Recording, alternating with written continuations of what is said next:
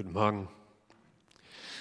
Ich muss sagen, ich habe mich sehr auf diese Predigt gefreut, weil äh, vier Wochen Elternzeit und ich glaube auch davor zwei, drei Wochen äh, nicht gepredigt und vor allen Dingen, ich mag die Reihe, in der wir gerade unterwegs sind.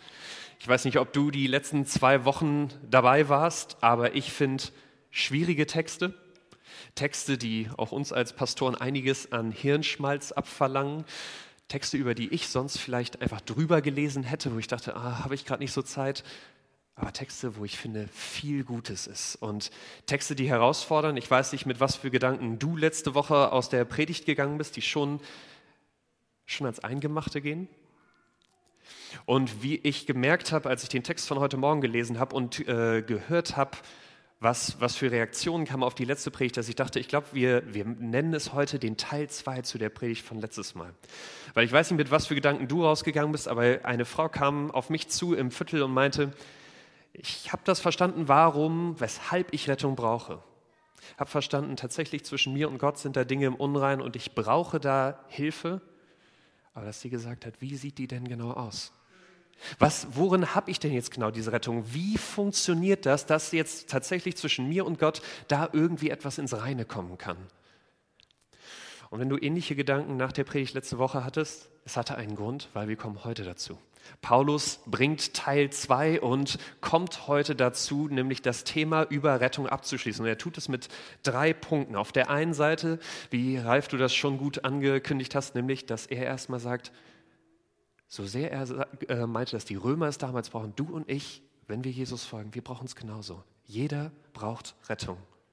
Und auf der anderen Seite, dass wir auf diese Rettung angewiesen sind, weil du und ich für Rettung tatsächlich von uns aus keine Chance hätten und es, und das wird sein dritter Punkt sein, am Schluss alles auf diese Gnade ankommt, die wir bei Jesus finden. Das sind die drei Punkte, mit denen wir heute die, das Thema Rettung abschließen wollen.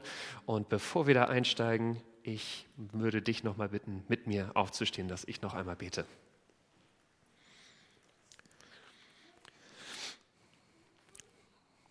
Vater, ich danke dir für dein Wort und du hast so viel Gutes da reingelegt und ich kann nur heute Morgen versuchen, dem irgendwie gerecht zu werden mit meinen Worten. Und ich bitte dich, dass du, dass du uns hilfst, diesen Text heute Morgen gut zu verstehen. Dass du uns zeigst, was es mit unserem Leben zu tun hat, wo es an unserem Leben andockt und wie wir dir heute Morgen ein Stück mehr folgen können, dich besser verstehen können, deine Gnade, deine Rettung. Danke, dass es eine gute Nachricht ist und bitte hilf mir, diese richtig rüberzubringen. Amen. Setzt euch gern wieder.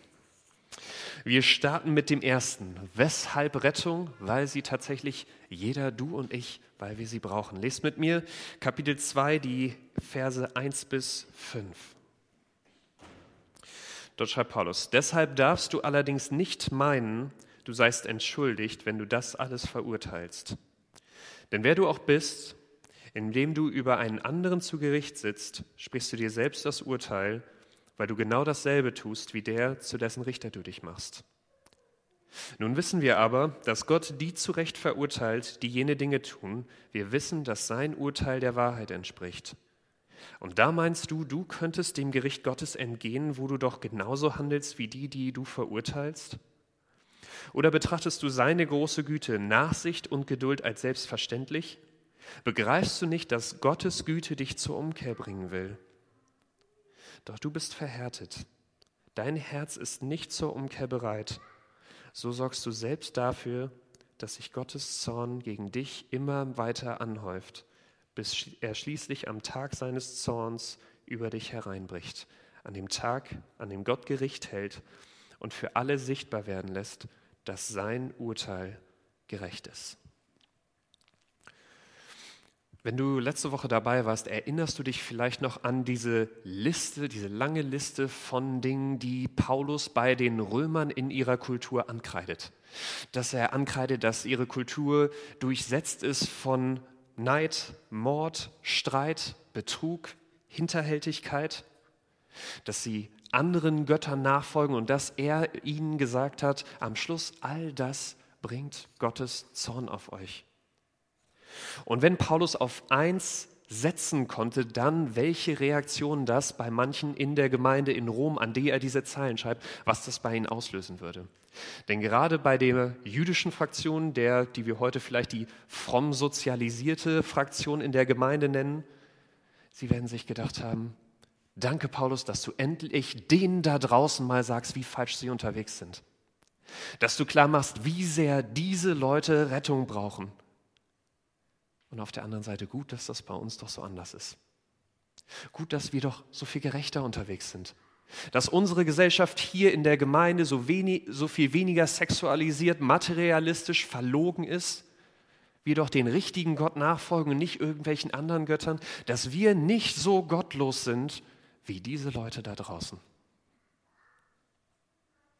Und ich musste zusammenzucken bei diesen Worten, die Paulus an die Gemeinde damals schreibt, weil und ich hoffe, du hast andere Erfahrungen mit Gemeinde gemacht, aber ich immer wieder von anderen über Gemeinde in Gesprächen das höre und auch selbst aus Erfahrungen weiß, wir können oft, vielleicht nicht nach außen hin, aber wenigstens nach innen, sehr ähnlich unterwegs sein, unseren Glauben leben, wie diese Leute, an die Paulus hier schreibt habe ich schon Sätze gehört und ich mache das nicht, um irgendjemanden schlecht dastehen zu lassen, aber einfach um ehrlich zu sein, dass das tatsächlich zu zeigen, dass das etwas ist, was auch heute noch äh, für uns wichtig ist. Ich Sätze gehört habe über die da draußen, wie ist ja eklig, wie die ihre Sexualität leben.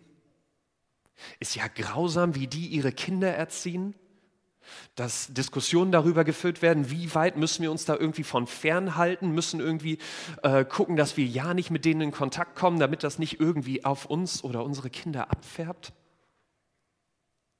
Und ich will nicht sagen, dass es nicht in dieser Welt Dinge gibt, wo man sich vielleicht besser vor schützt. Das ist nicht der Punkt. Aber was ich mag, ist, dass Paulus hier in diesen Versen den Juden damals, genauso wie dir und mir als Christen, ein bisschen einen vor den Bug schießt, wenn er in Vers 1 schreibt, Deshalb darfst du allerdings nicht meinen, du seist entschuldigt, wenn du das alles verurteilst.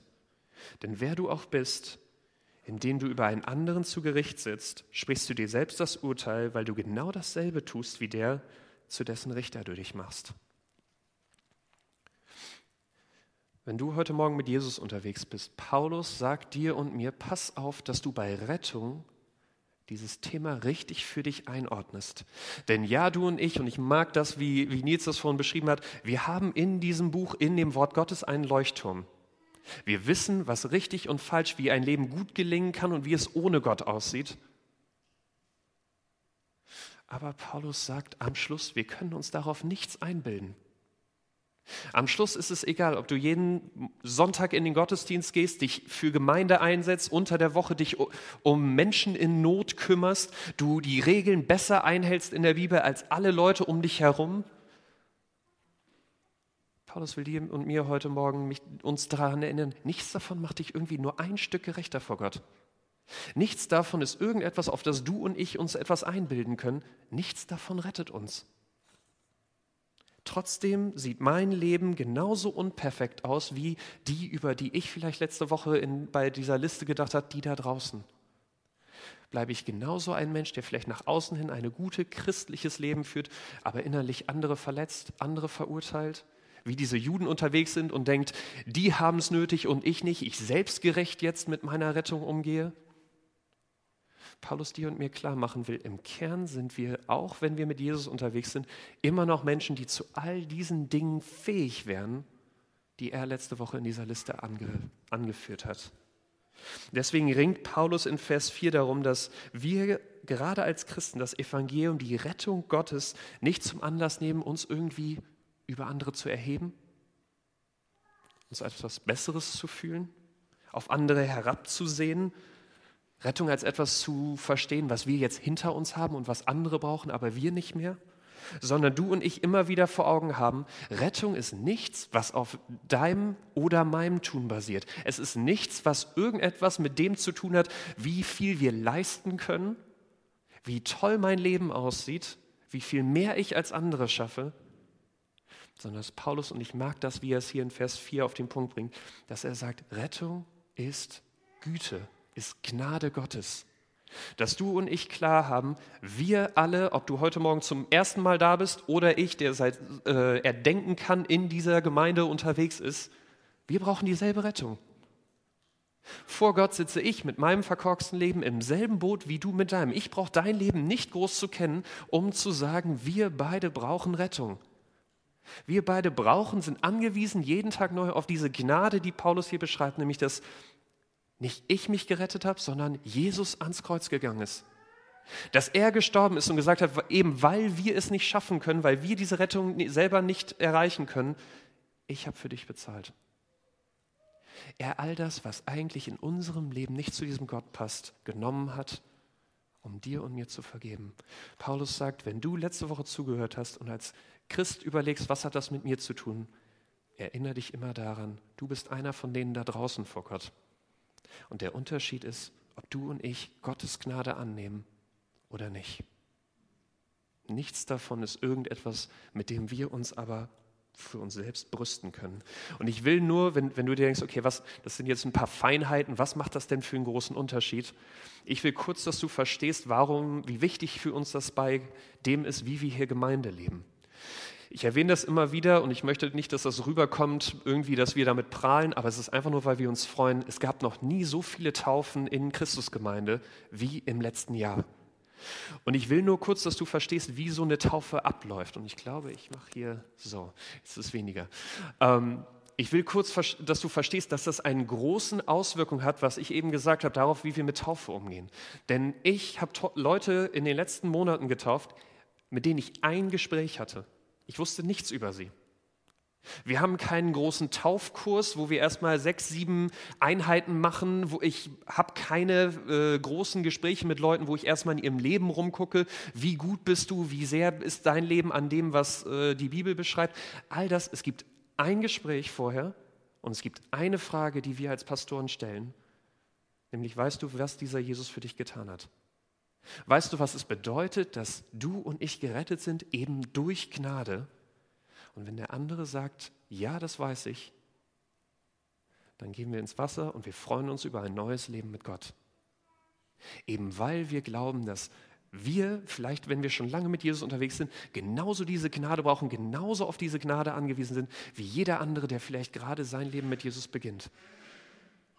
Und wir wissen, dass mein Leben immer mehr dem ähnelt, was die Bibel beschreibt, nicht die Eintrittskarte zur Gnade Gottes ist, sondern die Folge davon. Das, wie Paulus es sagt, ist die Güte ist, die uns zur Umkehr, zu Gott bringt. Dass es etwas ist, was am Schluss rausfließt aus mir, was ein, ein Bedürfnis von mir ist, wenn ich merke, so viel hat Gott für mich gegeben, dann möchte ich mein Leben auch für ihn geben. Dass Veränderung in meinem Leben nicht etwas ist, was mich vor Gott qualifiziert für irgendetwas mehr, sondern etwas, was aus mir rausfließt, was natürlich kommt, wenn ich verstehe, wie viel er schon für mich getan hat. Und für mich ist das eine Sache, wie gesagt, lange in Gemeinde unterwegs. Für mich war das immer klar. Und letzte Woche saß ich, wir hatten Lydia und Taylor verabschiedet. Äh, wir hatten es eine Woche später und wir haben Grillen hinten angehängt. Wir, äh, meine Frau und ich sind gerade in eine neue Wohnung mit Garten gezogen und da konnte man das äh, gut unter Corona-Bedingungen machen. Und wir hatten vier Brasilianer bei uns, die haben köstliches Fleisch auf den Grill geschmissen. Ich habe mich an Südamerika-Zeiten zurückversetzt gefühlt, es war super. Aber nachdem man äh, da gegessen hat und sie kamen rum und haben dir Fleisch auf den Teller geschnitten, man musste sich noch nicht mal bewegen, super. Aber ich kam mit äh, Leuten ins Gespräch und einer, der äh, relativ neu äh, da war, meinte, ich habe in der Gemeinde, in der Predigt immer wieder was von Gnade gehört. Was ist eigentlich so toll an dieser Gnade? Und ich weiß nicht, ob du so Momente kennst, wenn du denkst, jahrelang war für mich etwas klar, ich habe das nie hinterfragt und dann kommt jemand und fragt, warum eigentlich? Und du da erstmal sitzt und denkst, ich habe keine Antwort. Und er meinte, und ich habe gefragt, was, was meinst du damit? Und er meinte, es, wäre es nicht viel gerechter, wäre es nicht viel besser, wenn Gott am Schluss einfach jeden danach beurteilt, wie gut er sein Leben geführt hat? Wäre es nicht viel besser, weil ich würde viel lieber in einen Himmel kommen mit Leuten wie Gandhi, Mutter Teresa, Martin Luther King Jr., als mit irgendjemandem, der sein Leben verkorkst hat, der griesgrämig zu Menschen war und sich am Schluss für Jesus entscheidet und sagt, oh, jetzt äh, habe ich doch wieder eine, äh, bin ich gerecht vor Gott. Ich sagen musste, ja, er hat einen Punkt. Und er gesagt hat, was ist jetzt das Tolle an dieser Gnade? Warum ist das so viel besser, als dass am Schluss einfach die guten Leute in den Himmel kommen und die äh, schlechten Leute ihre gerechte Strafe erhalten? Und ich war froh, dass ich den Text von heute vorher gelesen hatte und ihm sagen konnte, ich muss mir hier keine äh, Antwort aus den Fingern saugen, sondern Paulus kommt jetzt genau dazu, nämlich das Zweite. Wir brauchen Rettung, weil ich selbst dazu keine Chance hätte. Lest mit mir Vers 6 bis 11. Gott wird jedem das geben, was er für sein Tun verdient hat. Denen, die unbeirrbar tun, was gut ist und alles daran setzen, an Gottes Herrlichkeit, Ehre und Unvergänglichkeit teilzuhaben, wird er das ewige Leben geben.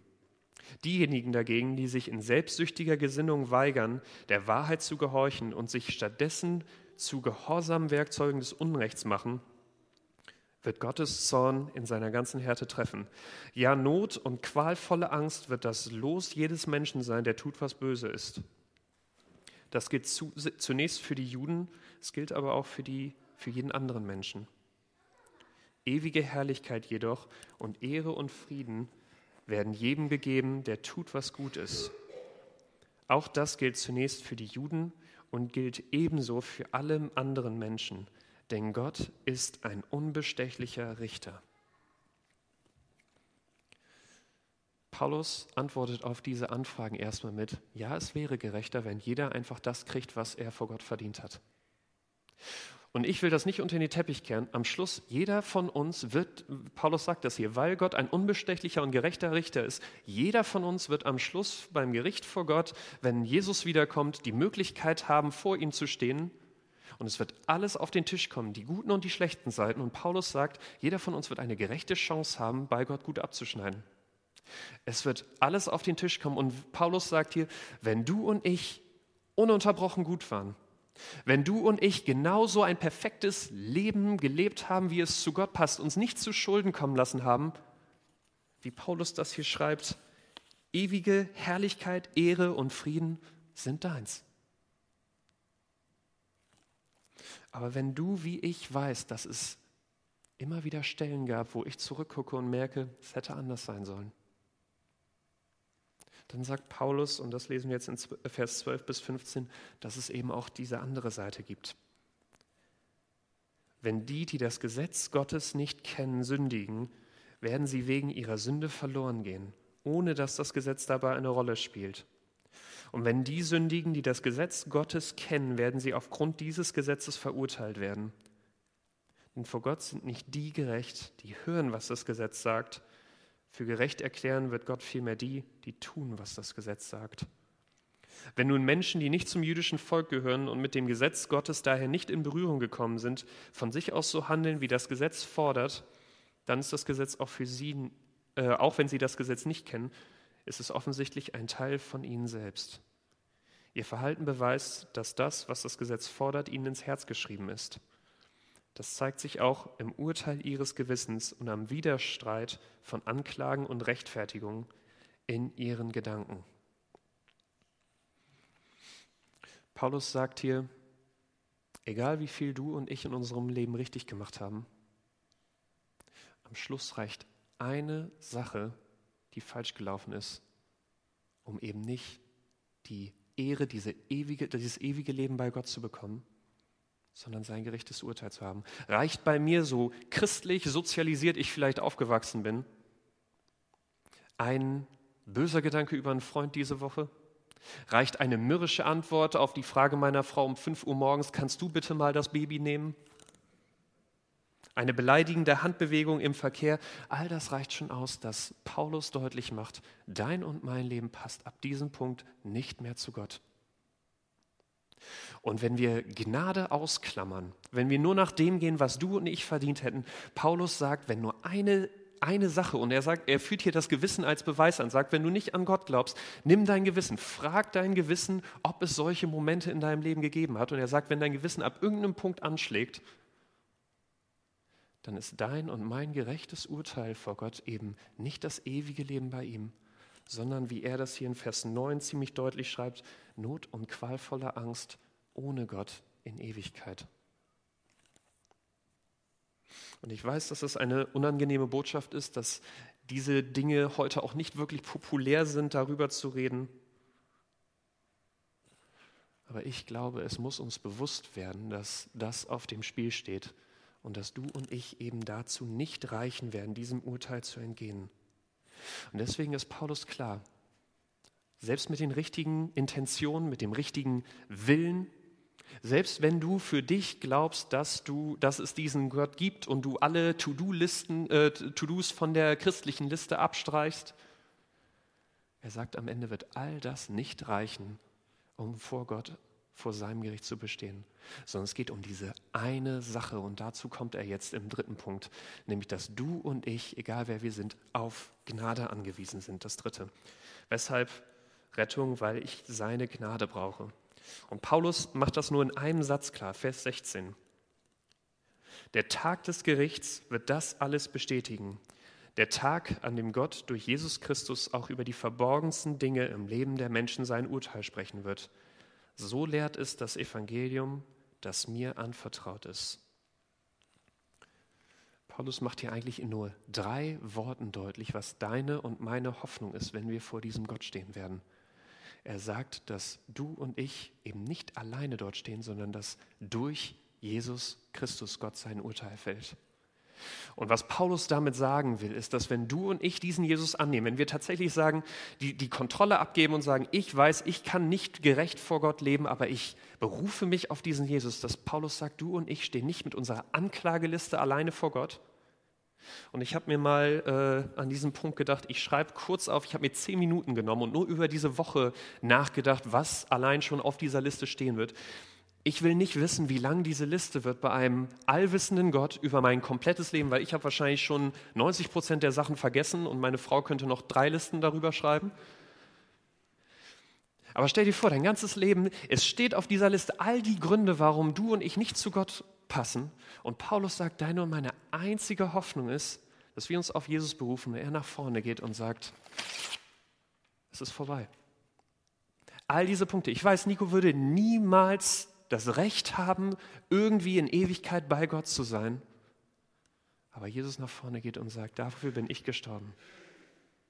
Und er, weil er sich auf mich beruft, weil er diese Vergebung angenommen hat, all diese Punkte zählen nicht mehr sondern ich gebe ihm dieses perfekte Leben, was ich gelebt habe, was Jesus auf dieser Erde gelebt hat.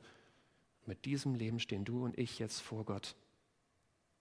Zählt nicht mehr Gerechtigkeit, sondern am Schluss eben diese Gnade durch Jesus Christus.